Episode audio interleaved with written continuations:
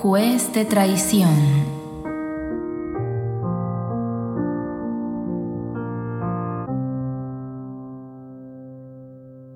Hacía varios días lo esperaban en una ciudad lejana para concretar un negocio de mucha importancia.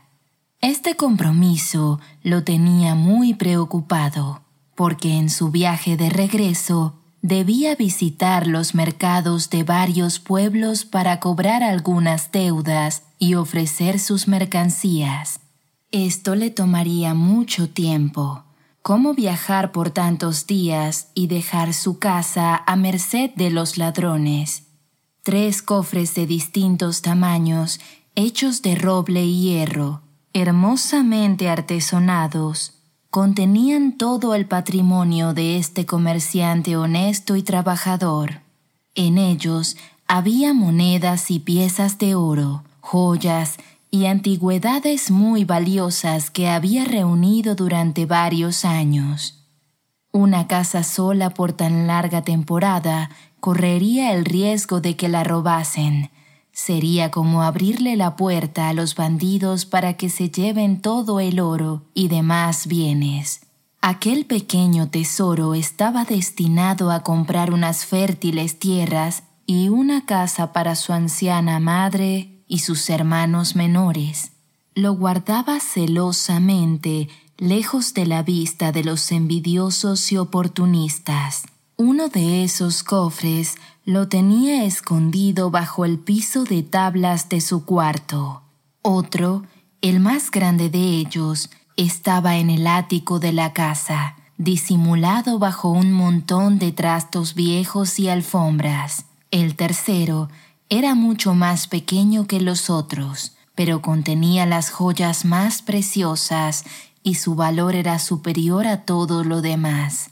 Este último cofre lo había guardado tan bien que él mismo no recordaba dónde. En fin, debía resolver pronto este asunto de la custodia de sus cofres, dejarlos a buen resguardo mientras estuviera ausente, pero no era un problema sencillo. ¿Quién podía ser tan honesto y digno de su confianza para dejarle bajo su cuidado todo el tesoro que había reunido con tanto sacrificio. No era muy común encontrar personas honradas, menos si se trataba de guardar oro y joyas. Era como dejar un trozo de carne al cuidado de un cuervo o de un ave de rapiña. No quedaría nada. Vaya qué dilema este. Tampoco podía dejarlo con su pobre madre. Sería exponerla a un riesgo innecesario. Los malvivientes la acecharían sin descanso hasta encontrar el momento de robarla. Además, no podía dejar que ella supiera de su riqueza, porque arruinaría la sorpresa que le tenía de comprarle las tierras y una casa. Tanto buscó y preguntó que al final decidió acudir al juez de la ciudad.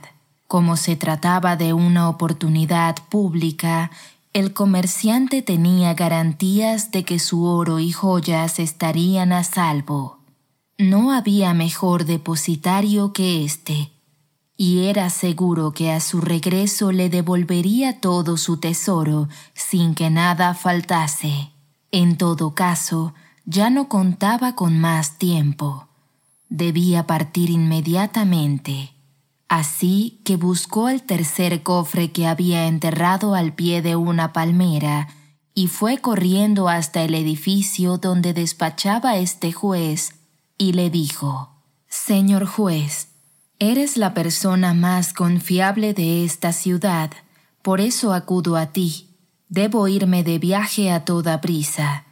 Te pido que cuides de mi oro, que seas mi fideicomisario Aquí te dejo cuatro cofres que contienen todo lo que tengo de valor material en esta vida y lo he reunido para beneficio de mi familia, no el mío. Guárdalo hasta que regrese del viaje y si algo me pasara, es mi deseo que lo entregues todo a mi madre o le compres las mejores tierras y una casa para que ella y mis hermanos puedan prosperar. El juez respondió, No hay problema, comerciante. Deposita tus bienes en esa gran caja de hierro que ves allí y descuida que estarán seguros bajo llave y candados hasta tu regreso. Vete confiado y sin temor. Haz tu viaje sin mortificarte por el oro. Cuenta con que te lo devolveré íntegramente, y si algo te pasara, ten la seguridad de que tu familia vivirá cómodamente y llevará una vida llena de abundancia con los frutos que cosechen de las tierras que compraré para ellos con tu tesoro. Invertiré todo lo que has dejado en su felicidad. Pasaron varios meses sin que se supiera nada del comerciante. Un día, muy temprano por la mañana, se le vio entrar a la ciudad. Caminaba calmadamente y confiado por la avenida principal.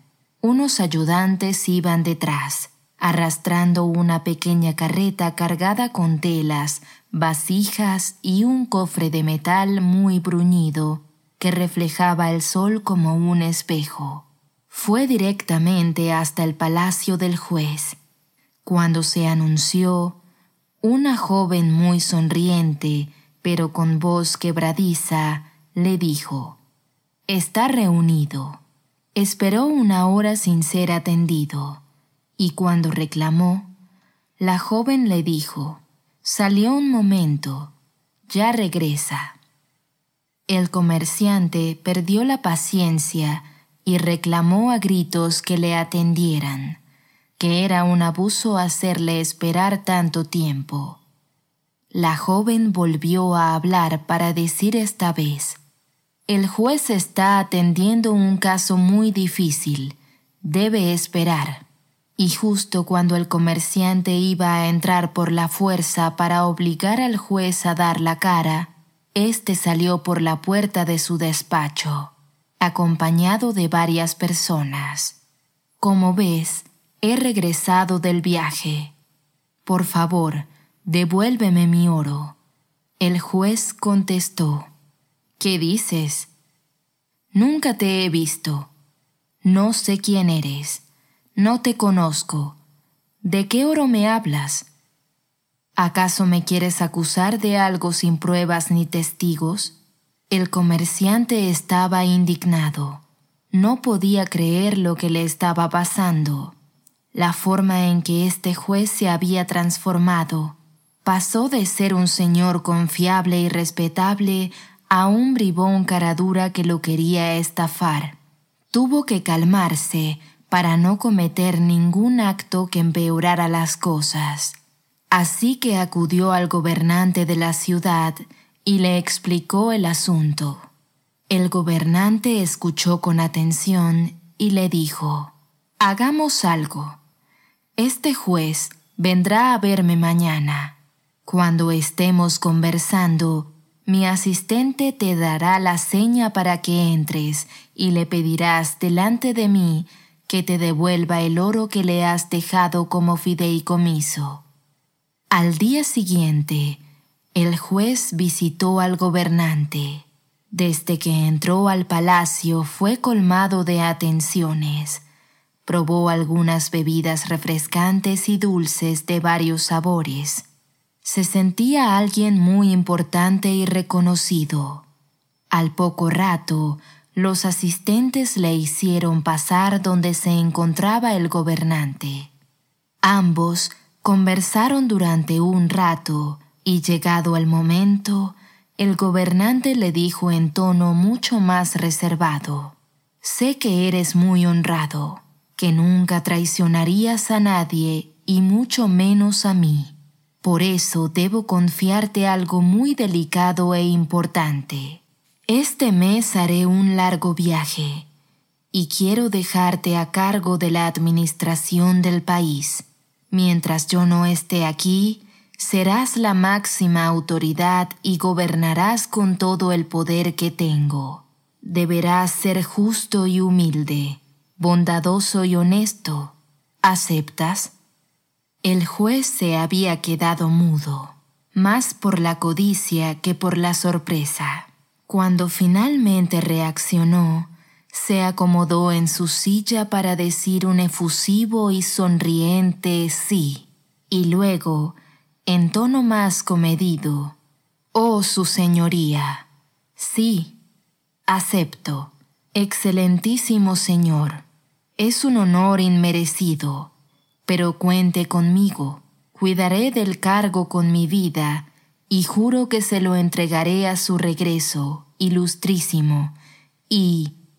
En ese momento, un asistente del gobernante abrió la puerta y anunció la llegada del comerciante, dueño del oro. Apenas entró, saludó con cortesía y dijo, Juez, tengo un fideicomiso contigo devuélveme el oro que dejé a tu cuidado durante mi ausencia. El juez se sonrojó, más de rabia que de vergüenza, por tan inesperada intromisión del comerciante, y mirándolo de reojo, como para restarle importancia al reclamo que hacía, le dijo de forma muy serena, Descuida, comerciante, mis ayudantes te guiarán hasta la caja que contiene los tres cofres que me has confiado. Ve ya. Te esperan afuera. Date prisa. El gobernante dijo, Juez, ya te puedes retirar.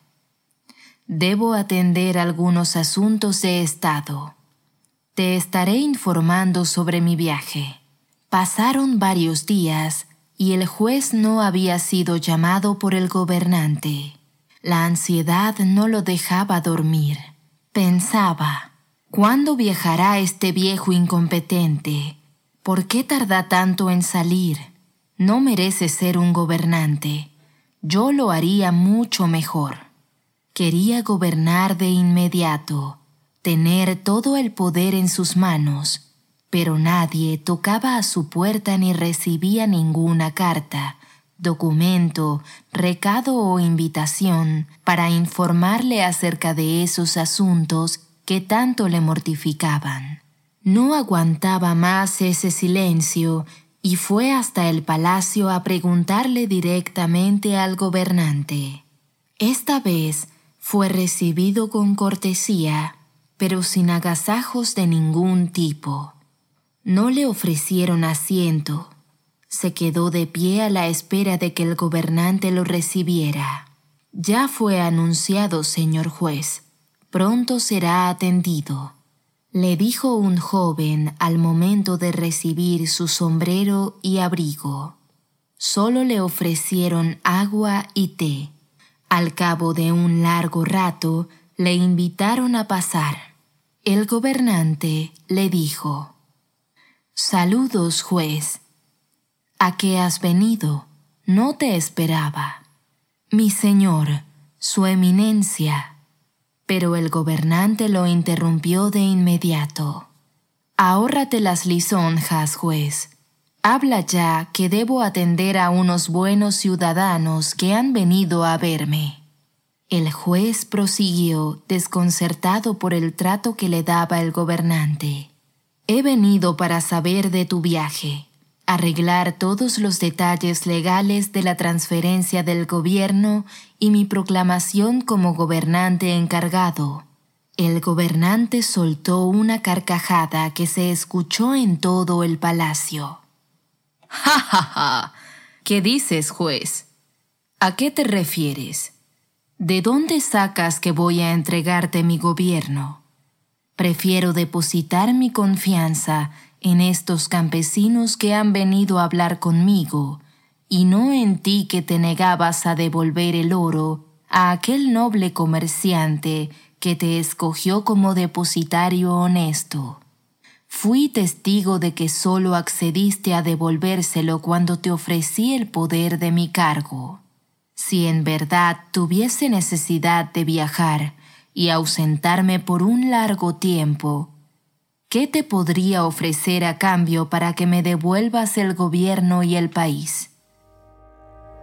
Imam Sadiq, la paz sea con él, dijo, no se fijen en la larga inclinación, ruku, y prosternación, suyud, de alguien.